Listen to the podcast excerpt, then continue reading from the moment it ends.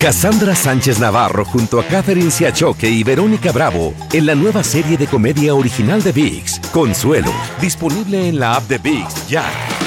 Euforia Podcast presenta la descomposición del cuerpo y particularmente la contradicción que parecía la posición encontrada de las dos señoras. Todas estas cosas daban para, para, para seguir el relato de algo diabólico. El misterio de las primas. Escucha la primera temporada de Crímenes Paranormales en la aplicación de Euforia o en tu plataforma favorita. Bienvenidos al podcast de Noticiero Univisión Edición Nocturna. Aquí escucharás todas las noticias que necesitas saber para estar informado de los hechos más importantes día con día. Lunes 5 de junio, estas son las noticias principales. El Güero Palma, cofundador del cártel de Sinaloa, dice que el presidente López Obrador no quiere que salga de prisión y por eso impidió su liberación tres veces. Concedió en exclusiva a Univisión su primera entrevista en 28 años, preso. California obtuvo la mejor calificación y Mississippi la peor en un estudio sobre las políticas de los estados para combatir la violencia por armas de fuego. En aquellos con leyes más estrictas sobre control de armas hay menos muertes por tiroteos. Hay que preparar el bolsillo para el regreso de la gasolina más cara. Desde julio, el mayor exportador de petróleo, Arabia Saudita, reducirá la producción en un millón de barriles diarios. Comienza la edición nocturna. Este es Noticiero Univisión Edición Nocturna con León Krause y Maite Interiano. Muy buenas noches y gracias por arrancar la semana con nosotros. Iniciamos León con noticias del narcotraficante mexicano Héctor Palma Salazar, mejor conocido como el Güero Palma, quien afirmó que es un preso político. Así lo dijo Maite, amigos. Dijo que no sabe por qué, pero que el presidente López Obrador le ha negado varias veces su libertad. Se le considera fundador del cártel de Sinaloa junto con Joaquín Guzmán. En la primera y única entrevista que ha dado desde su arresto en 1995, Palma le dijo a Chiri Cárdenas que él ya cumplió. El gobierno de México quiere que muera en la cárcel. Eso asegura Héctor Palma Salazar, uno de los personajes más emblemáticos en toda la historia del narcotráfico en México. Tras casi tres décadas de lucha legal en diversos tribunales, enfrentando muy serias acusaciones de homicidio y narcotráfico en los años 80, el Güero Palma asegura ser hoy un preso político del gobierno de México. La verdad, desconozco cuál sería el motivo por el que no quiere que salga pero ya ve que el señor presidente Andrés Manuel López Obrador es el que ha estado este, obstaculizando eh, una, o sea que una y otra vez mi, mi, libertad. En tres ocasiones ya lo ha hecho. Entonces, eh, desconozco por qué lo estaría lo estará haciendo.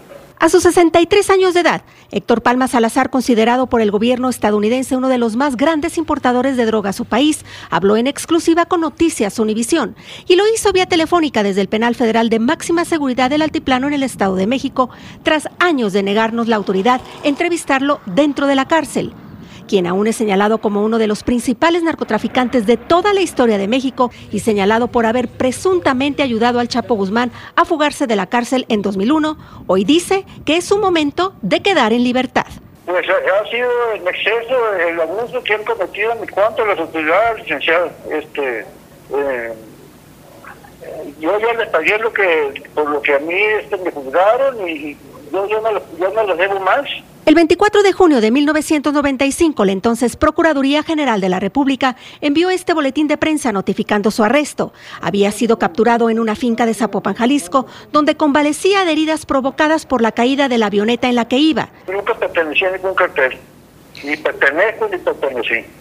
En 2007 fue extraditado a Estados Unidos acusado de ser uno de los grandes traficantes de droga a su país. Su sentencia fue de 16 años. En México hasta el día de hoy solo un cargo se le comprobó, posesión de drogas en el año 1993. Pues mire, este, yo fui acusado por el delito contra la salud, por lo que a mí me acusaron y se me sentenciaron es lo que yo puedo reconocer. ¿Qué son qué delitos? El delito contra la salud, un delito que se me juzgó por siete años. Ya lo demás han sido puras fabricaciones. Durante nuestra conversación con Palma Salazar, él asegura haber sido extorsionado adentro del penal federal. En nuestra próxima entrega informativa, él nos dice quién, cuándo y cómo presuntamente lo extorsionaron para obtener su libertad. En Jalisco, México, Atsiri Cárdenas Camarena, Univisión. Gracias, Atsiri. Estaremos pendientes de esta gran exclusiva. Les cuento que un nuevo estudio en un Centro Nacional para Prevenir la Violencia por Armas de Fuego reveló que los estados con mayores restricciones tienen menos incidentes de violencia armada. Los ejemplos más notables son en Mississippi, con la mayor cantidad de incidentes con armas de fuego y por lo tanto con la peor calificación, y California con las mayores restricciones para adquirir un arma y con la menor cantidad de incidentes. Desde Los Ángeles, Dulce Castellanos nos tiene más. Las leyes sobre el control de armas varían de estado a estado y el reporte de puntuación anual por el Centro Legal Giffords reveló que los estados con mayores restricciones tienen menos muertes con armas de fuego. Más armas, más peligro. Cada año el centro analiza las leyes sobre el control de armas y lo compara con las tasas de muerte publicadas por los CDC para cada estado. Basándose en eso, otorgan una calificación. Hay muchas leyes ahora pero una de las que quiero hablar es las que trabajamos nosotros, que es las restricciones temporales. Si alguien puede hacer daño a una persona, daño a sí mismo, es importante comunicarte con los cortes para ver que esa persona no tenga ese fuego de arma. California tiene el mayor volumen de leyes sobre el control de armas y fue calificado con una A, también Nueva York, Illinois y Massachusetts. Mississippi recibió una F por tener el menor número de leyes sobre el control de armas y la tasa de muertes con el uso de pistolas más alta. Estados como Texas, Arizona y gran parte de los estados del sur del país también recibieron una F. Simplemente lo que va a hacer es va, a prevenir que la gente que ya obedece la ley les va a prevenir a ellos poder comprar armas. Hay quienes opinan que por el aumento de criminalidad debe haber alguna forma de protegerse. Si alguien está para poder tenerlas, si no, yo más quitárselas también, porque todo como está este mundo ahorita, se tiene que proteger. El Centro Giffords aboga por leyes y programas para prevenir la violencia con armas de fuego. Dulce, y además de estas leyes estatales, ¿qué se está haciendo para abordar el tema y el problema de la violencia con las armas de fuego? Buenas noches. Maiti, también se busca abordar el tema de la salud mental. En el 2022 el Congreso aprobó una medida que, además de restringir las armas de fuego, también destinó fondos para las escuelas para proveer más recursos para la salud mental y aumentar la seguridad en los planteles. Esta es la información que tenemos desde Los Ángeles. Regreso con ustedes. Gracias, Dulce. Y la policía de Tennessee informó que un niño de tres años murió accidentalmente luego de dispararse con, un arma que encontró en un vehículo en Memphis. Los familiares estaban dentro del vehículo con el niño en el momento del incidente y no está claro cómo el menor consiguió el arma. Los investigadores no han dicho si se presentarán cargos en el caso. Y vamos de vuelta a Los Ángeles con la exigencia de activistas y residentes a la policía para que investigue y tome acciones contra la ola de asaltos a mano armada a los vendedores ambulantes. En la última semana nada más se han registrado cinco de estos incidentes que además de perjudicar a los vendedores física y económicamente, también evidentemente ahuyenta a los clientes. Iba para dejar el carro, ahí sufrí un asalto de tres personas que venían con pues cubiertas de la cara. Nos dijeron que pues que les diéramos el dinero y este con la pistola. Ellos hacen su trabajo para que venga otra gente y nomás de la nada les robe. No, sí está mal. Una de las sugerencias para frenar estos robos de dinero en efectivo es que los ambulantes solo reciban pagos electrónicos. Estás escuchando la edición nocturna de Noticiero Univisión.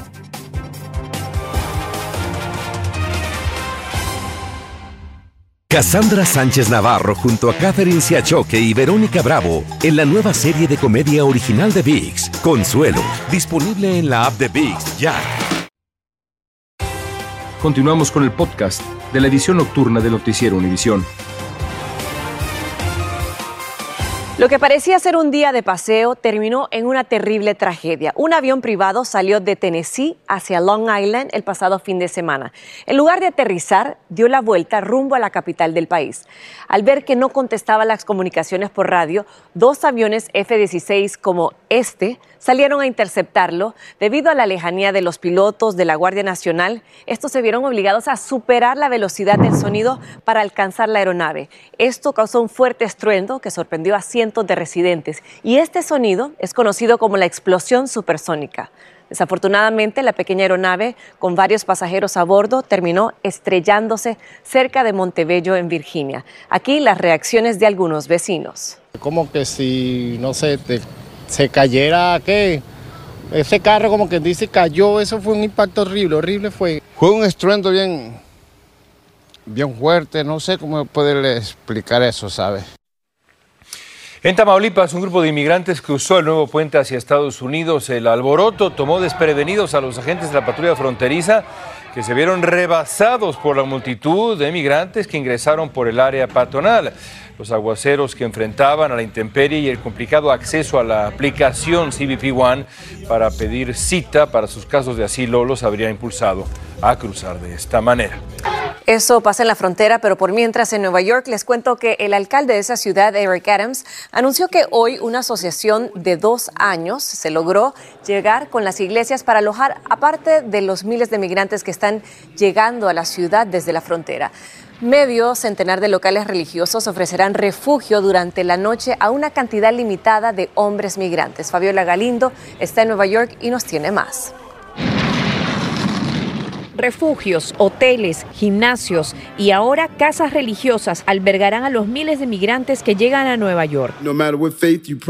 Dijo el alcalde anunciando que a partir de hoy al menos 50 instituciones religiosas albergarán a 19 hombres cada una, siempre que cumplan con los requerimientos que incluyen la disponibilidad de duchas, cocinas comerciales compartidas y permisos para dar techo y seguridad a quienes llegan buscando asilo. Hay que pensar que hay que tener 24 horas seguridad. El reverendo Fabián Arias señala que la solución es a corto plazo y es necesario recurrir a otros estados y a reformas en el sistema de inmigración. Hay que cuidar a la gente por sobre todas las cosas, pero busquemos soluciones que realmente ayuden a la gente a progresar. La ciudad ha gastado más de mil millones de dólares en un año. A pesar de esto, el gobierno federal nos ha otorgado tan solo 40 millones de dólares en fondos de FIMA. Una noche en estas instituciones tendría un costo público de 125 dólares, muy por debajo de los más de 350 que cuestan las noches en los hoteles. Yo vine con 6 mil. Yuri llegó con su familia hace una semana y es de las últimas en ser ubicadas en un hotel después de un largo camino desde Ecuador. No sabemos ni dónde ir, más que todo por los niños. O sea, yo cuando vine yo no sabía dónde irme, yo dormí en el tren, en la calle, sí. Entonces ahí me ayudaron. ¿Pero crees que la ciudad puede pagar por esto para todos? No creo, no creo, no creo yo, porque somos muchísimos. O sea, por eso nosotros tenemos que como le digo, como recompensar trabajando para que esto surja y siga adelante, pues. Fabiola, ¿y qué otras opciones están considerando para todas esas personas que están llegando ahí a Nueva York? Mighty, el alcalde no dio muchos detalles y este plan no está oficialmente estructurado, pero no descartó que se establezca un tipo de sistema para que residencias privadas también puedan albergar a migrantes que están o que continúan llegando. Por supuesto, esto es algo que todavía no se ha establecido y que, sin embargo, ya ha recibido varias críticas del público. Regreso contigo. Gracias, Fabiola. Y hoy aterrizó en Sacramento, en California, precisamente un avión privado con 20 inmigrantes que al parecer fueron liberados en la frontera entre Texas y México. No es el primero. El viernes llegó a esa misma ciudad otro vuelo con 16 migrantes. La Fiscalía de California está investigando quién o quiénes enviaron los aviones. Las autoridades allá creen que esos vuelos los organizó este hombre, el gobernador de la Florida, Ron DeSantis. Y les cuento que el ex vicepresidente Mike Pence entró de manera oficial a la contienda por la nominación presidencial republicana. Pence presentó la solicitud de candidatura ante la Comisión Federal de Elecciones.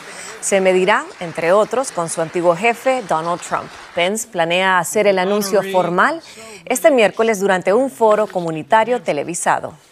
Y cuando queríamos haber dejado atrás los días de gasolina cara, vuelve la amenaza para todos nosotros. Es que los principales exportadores de petróleo van a mantener la reducción de su producción, pero el mayor de todos, Arabia Saudita, la recortará en un millón de barriles diarios para, dice, equilibrar su presupuesto. Esto se traduce en aumentos en la gasolina. Nos va a explicar Guillermo González.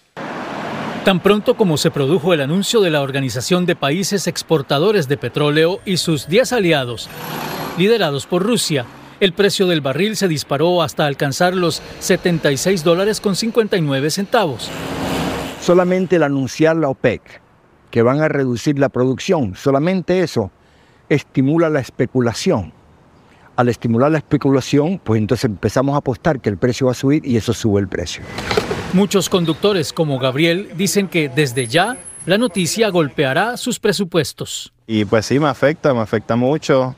Este, y pues no me quiero imaginar también a estas otras personas que viajan, tú sabes, mucho más, los, los mismos troqueros. Pero no solo el precio de la gasolina subirá, también el de los derivados del petróleo. Muchas de las cosas que usamos a diario. Por ejemplo, todos los plásticos que consumimos, eh, los desechables, por ejemplo, eh, y muchos otros aspectos, muchas otras cosas, las llantas, etcétera. Y la razón es muy simple, según explica este distribuidor de gasolina. La ley básica de la economía se refleja de la manera más sencilla. Entre menos producción y más demanda, pues más van a subir los precios. Pero los países petroleros podrían reducir aún más la producción, ya que quieren elevar el precio del barril de crudo por encima de los 80 dólares. Y pues la pregunta para todos está clarísima, ¿no?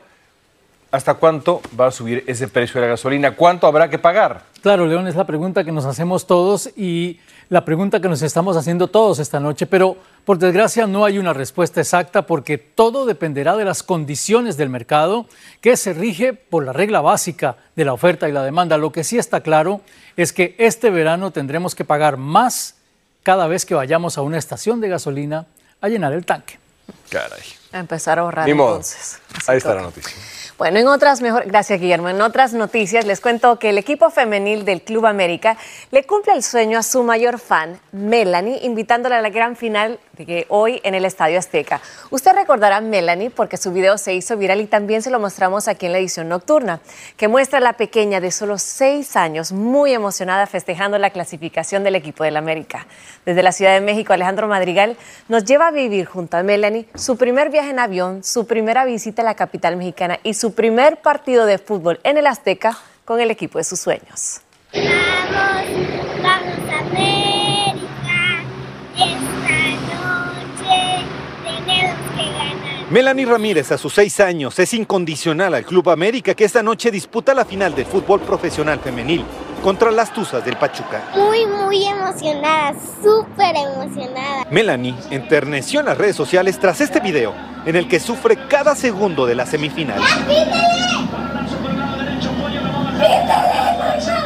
Y cuando estas aguerridas mujeres americanistas lograron su pase a la final del torneo, ella lo celebró con lágrimas. Muchas gracias a Diosito que, que está pasando la final. Esta pequeña vive en Matamoros, Tamaulipas y a partir de ese emotivo momento con su padre Felipe Ramírez, el club y las futbolistas los invitaron a la Ciudad de México para sentir la final en el Azteca. Muy emocionada. Salieron este domingo por la noche desde Matamoros rumbo a Reynosa. Fueron los primeros en llegar al aeropuerto con destino a la capital mexicana para que nada saliera mal. ¿Cómo te sientes, Melanie? Feliz. ¿Feliz? Sí. Ya llegamos al aeropuerto. Por fin ya llegamos, ya quiero que venga el avión. Padre e hija disfrutan de estos momentos juntos y por su amor a la camiseta, Melanie pudo conocer a sus jugadoras, especialmente a Katy Martínez, a quien homenajea con su diadema rosa. Ese día lloré de felicidad porque pasó la final, grité, ya, ya pítele, conté, hice de todo. El sueño de Melanie era conocer la Catedral del Fútbol y a sus amadas Águilas del América. Ahora espera ser futbolista profesional. En Ciudad de México, Alejandro Madrigal, Univisión. Ay, Alejandro, gracias por llevarnos a vivir esta emoción con Melanie. Melanie, gracias por devolvernos la esperanza de que hay que luchar y todos los sueños se cumplen. Disfrute el partido. Cambiamos de tema y les cuento que un hombre prendió fuego a una cárcel en Indiana. Le diremos cómo lo hizo y cómo terminó todo. Continuamos con el podcast de la edición nocturna de Noticiero Univisión. Un hombre ingresó hoy a una cárcel del noroeste de Indiana, vertió un acelerante y le prendió fuego. Dijo el alguacil del condado de Lake que así ocurrieron los hechos. Un video de vigilancia muestra al hombre entrando al vestíbulo y tirando el acelerante de un contenedor. Luego lo encendió y salió, como vemos rápidamente. La autoridad dice que el fuego se extinguió también rápidamente. Nadie resultó herido, no hubo daños importantes. Vaya imágenes. Apple presentó su primer producto totalmente nuevo en años. Se trata de unas esperadas gafas inteligentes de realidad mixta Visión Pro que no solo brindan realidad virtual, sino también realidad aumentada que mezcla el mundo real con el digital. Parecen gogles de buceo o de esquí, pero tienen la capacidad de mostrar varias versiones de la realidad. Algunos expertos dicen que son espectaculares, lo que está claro es que son las más caras del mercado. Van a costar pues nada más 3.499 dólares, no 3.500, 3.499. ¿Y ya se pueden pedir? Oye, no, eh, creo que todavía no se pueden pedir o estar en preorden, pero hasta el año que viene están disponibles para ir ahorrando, ¿no? No, o esperar las otras versiones. Ahora se ven impresionantes. Amigos, gracias. Descansen. Buenas noches. Gracias por escucharnos. Si te gustó este episodio, síguenos en Euforia, compártelo con otros, públicalo en redes sociales y déjanos una reseña. El escándalo alrededor de Gloria Trevi es cada día más grande y parece no tener fin. Soy María Raquel Portillo. Fui ese rostro pálido y sin voz que el mundo vio en las escenas del mayor escándalo del entretenimiento de las últimas décadas. No vengo a contar mi versión, vengo a contar mi historia. Es hora de abrir la boca. En boca cerrada. Escúchalo en tu plataforma de podcast favorita. Cassandra Sánchez Navarro junto a Catherine Siachoque y Verónica Bravo en la nueva serie de comedia original de VIX, Consuelo, disponible en la app de VIX ya.